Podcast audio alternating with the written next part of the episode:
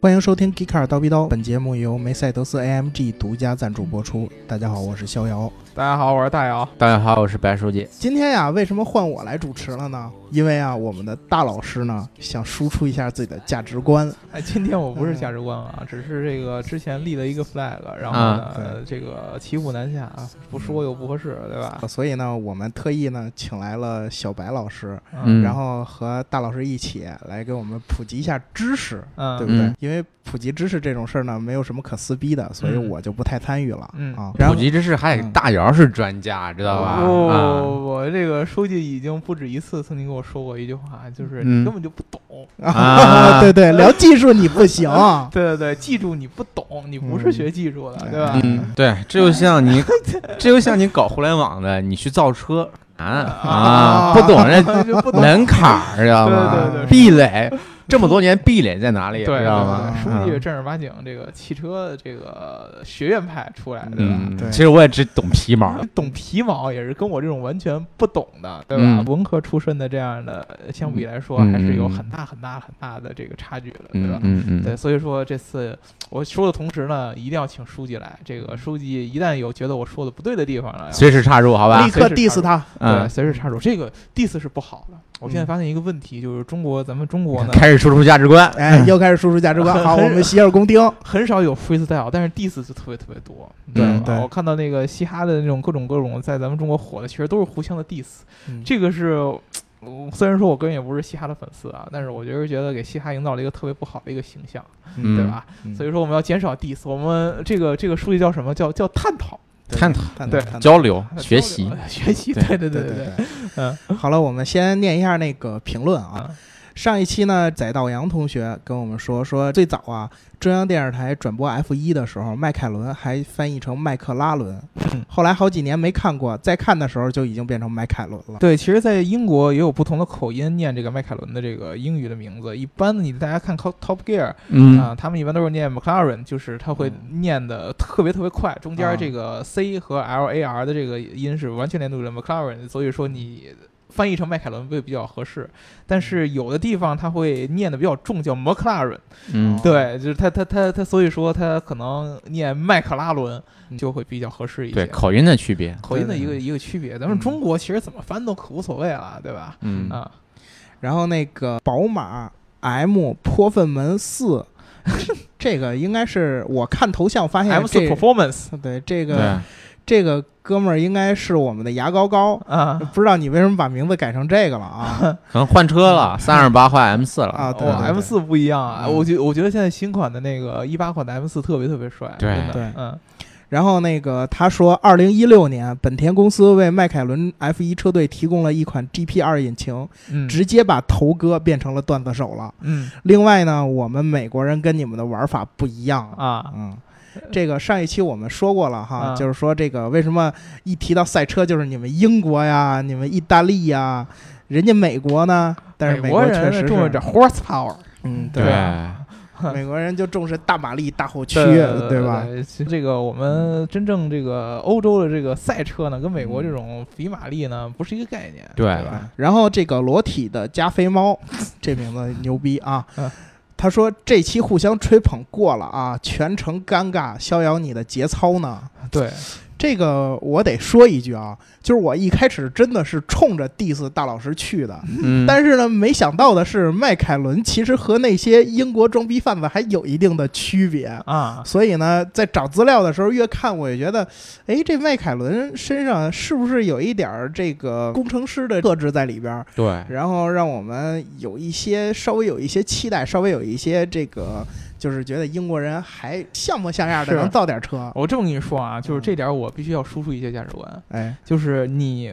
得承认一件事儿，就是英国不是从始至终就一直是装逼贩子。啊、对，英国曾经是有非常强的这个工程师的这种文化的，，对，嗯哎不管是在建筑上还是在工业上，都有很强的这个工程师的文化。你去英国看它的建筑也好啊，还是看它的早期的一些汽车的工业也好，它其实是有这样的东西的。只不过呢，是确实是随着这个帝国的衰落，很多很多的这些工业上的这些呃匠人的这些精神啊，在逐渐的丧失。然后呢，很多情况下它都被别的国家。就给买走了，他就就好像就给人留下来，我就剩下一个品牌了和所谓的这种品牌形象、文化传承，就是所谓的装逼贩子，对吧？嗯但是呢，迈凯伦这个是相对来说比较特殊一些，他还一直坚持到现在，就还秉承着这个英国的这种工程师这样的传承。所以说，你仔细去了解，发现英国也不不完全是装逼贩子，对不对？嗯说完这个评论啊，我们让大老师开始他的表演。对，为什么我们这一期要聊这个呢？因为嗯大老师之前答应了我们的一个观众，对说要给讲讲这个四十八伏是对到底是是对对对是个什么概念。对，之前我们聊这个嗯奥迪 A 八的时候，对就是提到了这个 A 八上面有一个四十八伏的这么一个对嗯应用。然后呢，当时我们的这个评论有里边有一个小伙伴就跟我说，能不能让这个咱们节目给讲一下，具体讲一下这个四十八伏到底是怎么一回事儿、啊？嗯，当时呢，这个呃第二期念他的评论的时候，这个呃一口就答应下来了。你就说好，啊，对对，就就就一口就答应下来了。所以说呢，咱们这个说话要算话，嗯对不对对对，啊，现在就剩三个大老爷们儿，我们说话要算话，所以说呢，我嗯们这一期就跟大家讲一下这个四十八伏到底是怎么应用。这个我所储备的知识也是有限，对嗯，吧？所以说，请来书记，就是书记如一旦觉得我在这个随时插入啊，对说哎的地方有特别不合理的、不符合这个工程知识的这方面，嗯不符合这个电力学原理的时候，就直接插入啊。嗯，所以说，大家不要对我的知识产出有任何的幻想，就是我其实是什么都不懂的。对，吧当然观众也发现有什么错的话，可以直接 diss 他，啊对，吧可以直接 diss 对对他对，对评论里边直接骂，没问题对对，对啊我绝对给你剪进来。对，首先嗯跟大家说一下这个四十八伏是什么一个概念呢？就是咱们车里边的一些用电系统的电压会变到嗯四十八伏。嗯对传统上，比如说你们在车上你看到的一些什么这个内饰里边的一些中控屏啊，然后呢，包括一些灯啊，包括空调的很多的这些泵的这些驱动啊，都是来自于这个电力的一些驱动。哎不不，对这其实啊，其实咱一般的车这个空调压缩机是跟发动机连着的我说的那个袋子啊啊，嗯啊，有一些是不是也也是跟电驱动的呢？对对 对，嗯呃，不一定是，一定但是空调一般来说是由发动机驱动的，一般来说是由发动机对的，就是传统的一般的车，但是有很多的启停是要对由对电对力驱动的，对不对对对所以说空调间接的和启停要连接在一起，嗯，嗯因为嗯发动机一不转，空调就转不了了。对，然后启停又跟电力是连接在一起的，所以说其实受这个整个受电力影响的东西是非常非常多的。之前我们的这个车上的这个电压是十二伏，对嗯对，而且这个十二伏持续了非常非常的时长的时间。很多年啊，好几嗯十年啊，为什么一直要持续这个十二伏呢？就是因为我们刚才说的各种各样的之前的这个零配件儿啊，各种各样车上的这些零、嗯这个组件。用电的地方都是适配这个十二伏的这个电压的这对嗯个系统和规格来制作的。那么它是一个非常非常完整的一条产业链，对然后整个车辆的这个电子架构呢，也都是按照这个十二伏的东西来的。这对就像给你举个例子，就是我们国家的家用的电压是二百二，对，然后呢，你像有美国就是一百一，一百一啊，的，它的这个不同的呃这个电器，它的适配就会有问题。你有的有的美国你买了一个这个，比如说你海淘了一个什么电子产品，什么音响之类的，你放到中国直接插是不行的，你必须得再买一个变压器哎对啊对，类似于这样，它是一个有一个很高的一个成本的。那么之前在汽车行业内，大家已经用了这个十二伏的这么一个呃电电压的一个规格，也用了这么多年，整个的这个行业的这个各种各样的零配件儿，比如说我们之前跟大家说过，各种各样的零配件儿其实都不是一个厂商做的，有各种各样的嗯供应商。对，它都做十二伏的这一个规划，这个成本已经很低了啊，然后这个供应链也很成熟了。那么现在有人说，哎，行业有一个趋势，说要把这个十二伏换成四十八伏，或者说往上增加到四十八伏。，对，那么这个其实是要对整个的这么行业规格的这么一个变化。为什么要这么做啊？其实本质上就是说，每一年嗯这个政策和这个用户的呼声都在嗯说，这个、要把这个油耗降低对，啊，因为环保的各种各样的原因。主要是二氧化碳的排放要对降低。啊排放和油耗这种各种各种的降低。那么其实最直接的这个降低的压力的这个对象就是汽车行业的这些大佬儿、这些造车的人。啊，嗯传统我做这个内燃机车，我已经把它的技术基本上。能压榨的东西都压榨出来了，我还是满满足不了的你那个油耗的那个要求，对吧？嗯那现在我说强的这个混动的车型，比如说我们之前说的丰田的这个混动，之前有聊过啊。对就丰田瑞虽斯然说嗯积累特别嗯特别早了，但是它特别鸡的地方，它把它的这个它的这个混动的方法给专利掉了，嗯对吧？别人一般都用不了它的这个行星齿轮的这么一种混动的这种方式，嗯？所以以说呢，它的虽然说现在成本做的足够低了，但是其他车企没办法，尤其是德国的这些车企啊，对，德国车企在混动上其实相对来说跟日本的车企来比还是要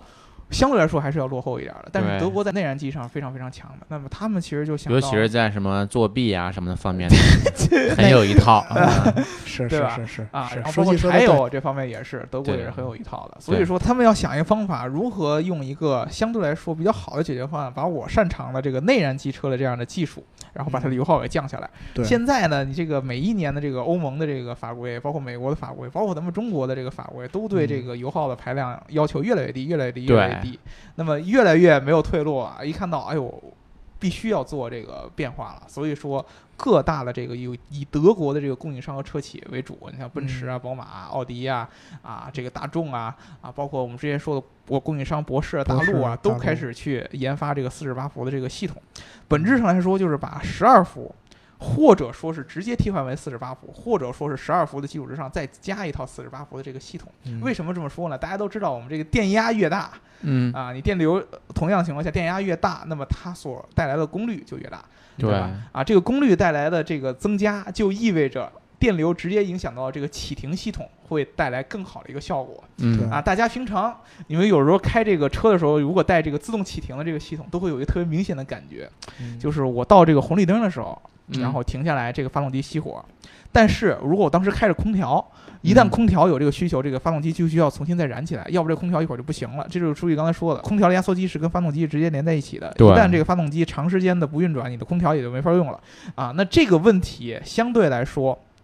在四十八伏上面。就会有更好的一个解决。第一个就是说，四十八伏在这个提高了更大的电力，它有可能有一种解决方案，就是让空调的这个压缩机用电力来驱动；还有一个可嗯能就是自动启停的系统在四十八伏上面。会有一个更好的一个这样的一个启动的这么一个机制，它的反应会比我们是现在的这个自动启停更加灵敏。我们现在自嗯自动启停其实有特别明显的，就是你特别特别明显的感觉到这个发动机一冷一熄冷火的，啊然后启动，熄对火启动，就那种对对迟滞的感觉特别特别明显，它其实是很难保证让你感觉哎呦特别特别自然的确这实个发是动机，有的时候啊开车都启停想直接把这个发动机对启停对对对给对关掉，你会觉得特别特别的懊恼，这对这是怎么回事？一会儿噔噔就起来了，一会儿嗯嘣就下去了，噔噔就起来，嘣就下去了，对，这个特别特别懊恼的一件事儿，所以说给人的体验其实并不是特别好。嗯这个原因并不是因为它的技术不行，而是确实是十二伏的这个电压。对嗯它的这个整个发动机启停的这么一样的功率输出是不够的，它无法做到那么那么那么的平顺。对对吧？现在这个四十八伏的这个出来以后，我们之前举的这个奥迪 A 八的这个例子，就是嗯它可以做到在一百六十公里每小时的这个时速之内，都可以用这个发动机熄灭的情况下去来去，相当于是滑行和巡空航，档嗯滑行是吧？对对空档滑行。那么也就在你比如说在高速路上啊，你提前你想要，比如说你在一个高速行驶，还有前面有一个收费站之类的，嗯你很早的时候，这发动机就可以熄灭，然后你去减速，然后一嗯直一直滑滑滑滑到前面，然后自然而然就停下来。然后这段时间内，你的空调啊什么的，其实都是可以保证正常工作的。这个嗯车里边就只有发动机是停着的，其他电力系统都是在的。这个就是四十八伏带来一个非常非常大的一个一个提升。同样嗯的，这个四十八伏可以进一步的降低我们之前说的油耗的问题。对对啊，这个更好的这个自动启停的这样的一个效果，就意味着我们在平常城市拥堵的时候，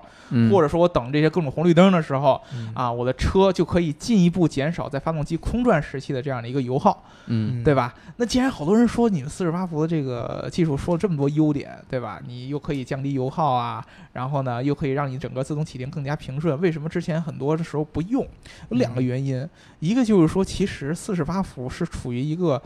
就我们之前说了混动是对燃油车和纯电之间的一个过渡，对对四十八伏呢，你可以把它理解为，呃，燃油车到混动车的过渡，啊，对，可以这么理解啊啊。这个嗯这个就是四十八伏，从某种程度上也算混动，它算弱混。弱混啊， 但是丰田那样的，你像普锐斯啊，包括强雷混凌那样强混，就非常对厉害的一种混动技术嗯。那么它之间又是一个变化，为什么呢？就是因为你们知道，其实这个真正如果说把这个呃电能当做这个汽车的直接的动力输出的话，它所嗯要的电压是要比四十八伏要对高好几倍、好几倍，是要绝上对百的伏的。嗯对，你看特斯拉那个有好几百伏的，它要嗯有一个单独的一套电控系统来控制它。那么对如果说用它的这套电力系统，呃，通过变压的方式来嗯来控制这个整个车辆电子系统的话，它的这个效率是根本就不需要你在在四十八伏这儿下下那么多精力的。四十八伏更适合的还是这种内燃机车，相对来说的一个弱混的一个系统。那么也就是说，现在这些还觉得内燃机有很大。上升空间的车企会选嗯择花很大精力在四在这个四十八伏上边。哎，那我这儿就想问一个问题了，嗯，咱们之前聊过一期这个二零三零年、四零年、五零年这是事儿吧？啊，那这个咱们现在所说的四十八伏，嗯算是符合这个政策还是不符合呢？四十八伏其实，在某种程度上，如果说你只把油耗看进来的话，嗯四十八伏其实是在低成本下，目前来说对内燃机车降低油耗的一个特别好的一个补充。啊，因为四十八伏相对来说，它的现在的实现成本就是一旦各大各大供应商进来都开始做的话，它的成本要比一般的混动是要低得多的。你对不能拿它跟丰田的混动比，丰田嗯对人家做了这么多年的混动了嗯，它才有可能把成本压到这么低，而且只有它可以把混动的成本压到这么低。嗯你任何一个其他的车企，不管是我们之前说的混动会对这个车整个的空间造成很大的影响，嗯还是这个成本的进一步上升，对现在的混动都没法直接怎么说呢，跟这个内燃机车完全处在同一个平行线上去去竞争的对。但是四对十八伏相对来说，它的成本要低的很多。首先，你从结构上来说，你原来的那一套十二伏的那个系统是可以保留的。对，嗯，就是你比如说我有的组件儿我没法用四十八伏的新的组件儿，比如说车灯这些东西，我要保留原来十二伏的这个规格是没有问题的，我只需要在车里边加一个变压器。啊，把我嗯原来这个四十八伏的东西变成十二伏的，它是其实可以完全结合在一起的，就是这部分拿四十八伏驱动，那部分拿十二伏来驱动，这是就完是全对没问原来题的车的改动不是很大。对对车的改动嗯不是很大，而且它的对空间要比真正的强混要省得多得多。强肯混定的的这个电机啊、电池啊，跟四十八伏其实就是一个蓄电池，对啊，嗯它的空间要省的要多得多得多。所以说，你看 A 八上面它其实呃配的都是三升。三点零以上的这个这个汽油机、呃这个嗯柴油机，各种各样的，它根本就不是我们传统意义上的那种混动的那样的一个搭配。对那也就是说，如果到了二零三零年嗯或者是四零年的时候，禁止纯内燃机车在开了，嗯那我们这个四十八伏算是一个解决方案。其对实吧我觉得到那一会儿，很有可能这个强混就已经非常非常非常普及了，因为我可以这么跟你说，就是四十八伏往上是有门槛儿的嗯啊，因为嗯一般我们这个用户人能用到这个安全电压是五十伏左右，嗯对吧就？是我觉我我记得是三十六伏啊，不是，有的是呃，有的真正啊规定是五十伏，我啊们真正你那你个，你电阻大点儿，好吧？呃，嗯 因为再往五十伏上就会出现这样的这样的，就是超过了你之前说的三十六伏，会有一个电弧的出现。对嗯 对对，这个电弧的出现，其实在四十八伏已经有了，但是如果你再超过五十伏的话，它对整个这个车辆的这个电子的稳定性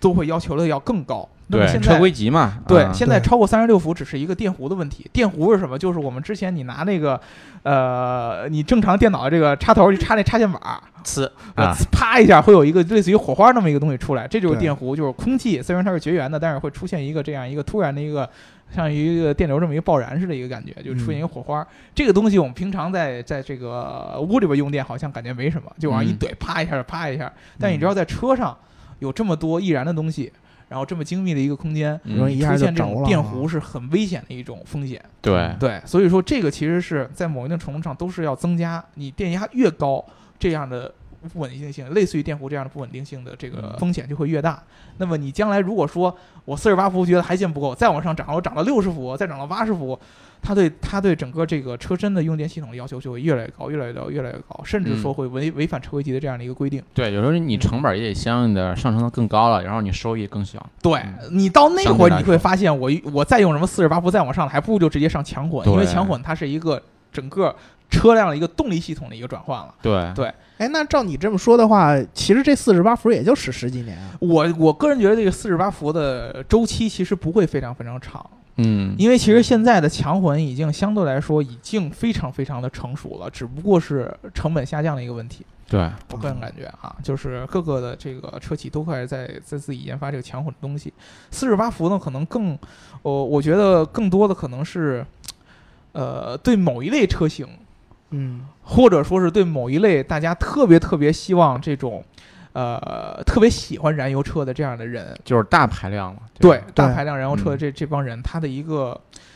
一个一个补充，嗯，或者说是一个优化的一个手段。我觉得算是一种妥协吧，因为对对于油那个油耗法规来说，对对你像这个奥迪这个特别明显，在 A 八上用，为什么 A 八的油耗，你这个排量就在这儿摆着呢？这是不嗯可能的。你说，呃嗯，你可能、呃没有几个人像沃尔沃那样说我能把。叉 C 九零这样的车就做个二点 2.0T 二点零 T 的一个排量啊，嗯你像 A 八这样的车型，你怎么也得三点零，必须三点零起步。对，怎么也得三点零，你这比怎么也得 V 六，对吧？对你们对这吧。是在骂宝马吗？然后人 奥迪都有 W 十二的都往上配，对吧？对啊，对，这个这个是嗯这个是，毕竟它的这个车的这个定位在这摆着呢。那现嗯在人的技术能力还没那么强，那么我对四十八伏是对它一个补充，对嗯吧？？而且其实，在四十八伏上有一些其他的一些应用的可能性，就除了我们刚才说的这个对呃能源和这个启停之外，嗯比如说我们之前说的涡轮增压，对，嗯，电子涡特别轮明上显可以的用。其实奥迪在这个 A 八之前，在它的这个 SQ 七上就用过这个四十八伏的系统，对，当嗯时用的是一个电子涡轮的一个装置。嗯啊，这个装置是什么呢？我们之前跟大家聊过，我们正常的一般的这个涡轮增压系统是要在发动机在一定转速之后，由于尾气的这样的这个废气的排放对带动涡轮，然后来增压。所以说你在刚开始发动机在低转呃低转速的情况下，它总有一点儿那个涡轮的迟滞，就是涡轮感觉嗯没什么用、对，啊，是因为这样的一个天生的这么一个机械的原理。嗯那么现在如果说我把它换成一个四十八伏才能够驱动的一个电子增压，因为十二伏是带不动的。嗯啊，四十八伏能带动一个电子增压的话，它就完全可以解决掉发动机在低转速情况下这个涡轮功率不够的这么一个问题。对，对那么你以后这个涡轮就再也不会有这样特别特别为大家所诟病的迟滞的感觉想了什么时候增加什么时候啊增什加，么时候增压就可以对，嗯，啊。这些其他的电子驱动的助力系统。一旦四十八伏进来以后，都会有很大的提升。比如说我们说的转向助力，比如嗯说制动的助力，啊，嗯都会有。现在各种各样的这些呃各种各样的助力，很大一部分程程度上，在低成本的车型上，都是由这些机械的装置，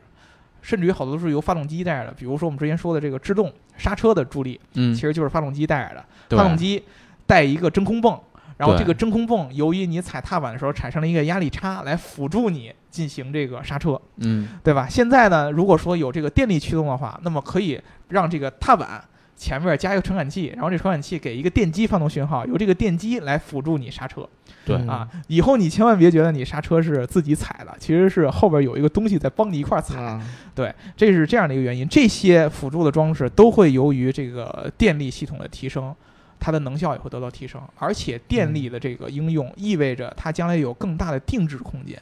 嗯，就我们之嗯前其实、呃跟大家聊过那个康尼科尼塞格的那个 Free Valve 那个技术，嗯，就是当时把凸轮轴用一个电子的一套系统来替代，嗯，那么你就可以凸轮轴原先有一个非常非常非常固定的一个机械化的一个运转的嗯模式、啊嗯，那么当你把它换成一个电子的时候呢，它就可以按照你所想要的一个运转的这么一个时间就轴来控制来气门的开闭，啊，它有虽一然个这项技术还很 遥远，对对对对对，但是嗯从理论上它是。它是，就是你不这么做的话，你永远无法定制，永嗯无法要按照，嗯永远要按照凸轮轴的这种机械的这种运转流程来去做的。但是你一旦把它变成电子化的东西之后，你可以用软件，用其他这种方式来，呃，对它进行一个定制化，这个是可能性非常非常大的。也就是说，车企其实在研发这些技术当中，他们会有一些嘖更长远的考虑，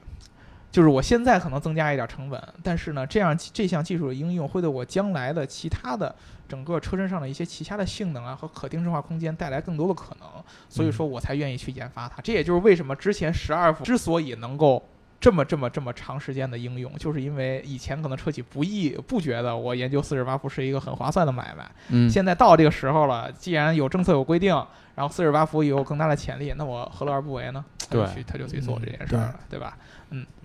那也就是可以总结一句，就是说这个四十八伏是嗯在政策逼着之下，是的在这个出强现的混一个畸形产物，对，在强混呢还没有就是用户的需求这么完全能满足的情况下 嗯，的一个就是中立的这么一个选项。对，其实你可以这么想，就是汽车行业这些汽车大佬们，嗯嗯你不要光看他拿出的量产产品就。以为他就这么多技术储备，啊，对那肯定不会。，对他其实他以前琢磨过的技术有好多好多，嗯，但是呢，由于一些市场的原因，他会发现很多技术在当时那个情况下是不适合拿出来量产的。嗯量产了以后，我的车的这个利润会下降，我的竞争力会下降，成本会上升，哦，相应的来说，我可能卖的就不咋地，或者说这个用户根本用不着这么强的技术。但是，一旦这个政策和市场出现了这样的改变，那么车企就会每一每一段时间回去找，哎呦，我的那帮压箱底儿那些以前碰过的技术有哪些，现在可以拿出来嗯去用一把。四十八伏就特别明显的，以前肯定就做过，嗯，啊，之前就有过，就是十二伏了，肯定这么多年了，谁都会想，哎呦，要不要嗯改一下？做高点儿这样，对，做高点儿，对他肯定是用过的，只不过那会儿各种各样的时机都不到呢，不到应用的时候，用上了也没意义，用对上吧没？意义啊。嗯对，现在一看，哎呦，正好这个时候拿出来最合适，所以说就拿出来了，对吧？嗯，啊，那看来这个四十八伏，也就是在强混动能充分发挥它的作用之前，嗯短时间之内的一个解决办法。嗯嗯所以呢，我们也不用说对它抱有巨大的期望，说未来的主流市场会对是它。对，嗯，也就是说，这个东西可能也就是十几年、二十年撑死了，而且是很很可能就在某一些车型上能用得到。对，很对可能也就是短期能用得到。对对，也就是说，小伙伴呢，如果想去体验这个四十八伏给你带来的优点，买一奥辆迪 A A8 八，对 A 八吧，我嗯哎呀，不不一定非得买 A 八，没准儿到时候人家奔驰、宝马也有了呢，是不是？是，确实，因为你是可以这么想啊，就是嗯这个四十八伏这个弱混有点像一种双刃剑，嗯，也不能像双刃剑，就是它要像一种特别特别特别挑人或者挑车的一种一一套技术，嗯它在某一个车型上面会显得特别特别的和谐，嗯，就是这个车型有了它以后就是如虎添翼，嗯，但是在有一些车型上就显得很鸡肋，画蛇添足，啊画蛇添足。你比如嗯说，你如果说是在一个。呃，特别特别特别低端的这种，你像丰丰田这种很多，你像雷凌这些车上，你说嗯用四十八伏根本没必要，因为人已经有这么样一个强混的这么一个很低成本的一个价格出现了，对十几万你可以买一辆混动车，对吧？但是你对于奥迪 A 八这样的车来说，传统的这样非常大的这个排量，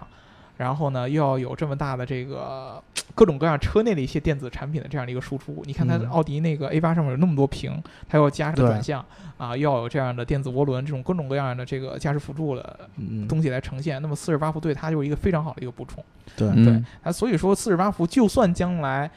有可能在市场中留下一席之地，我觉得也是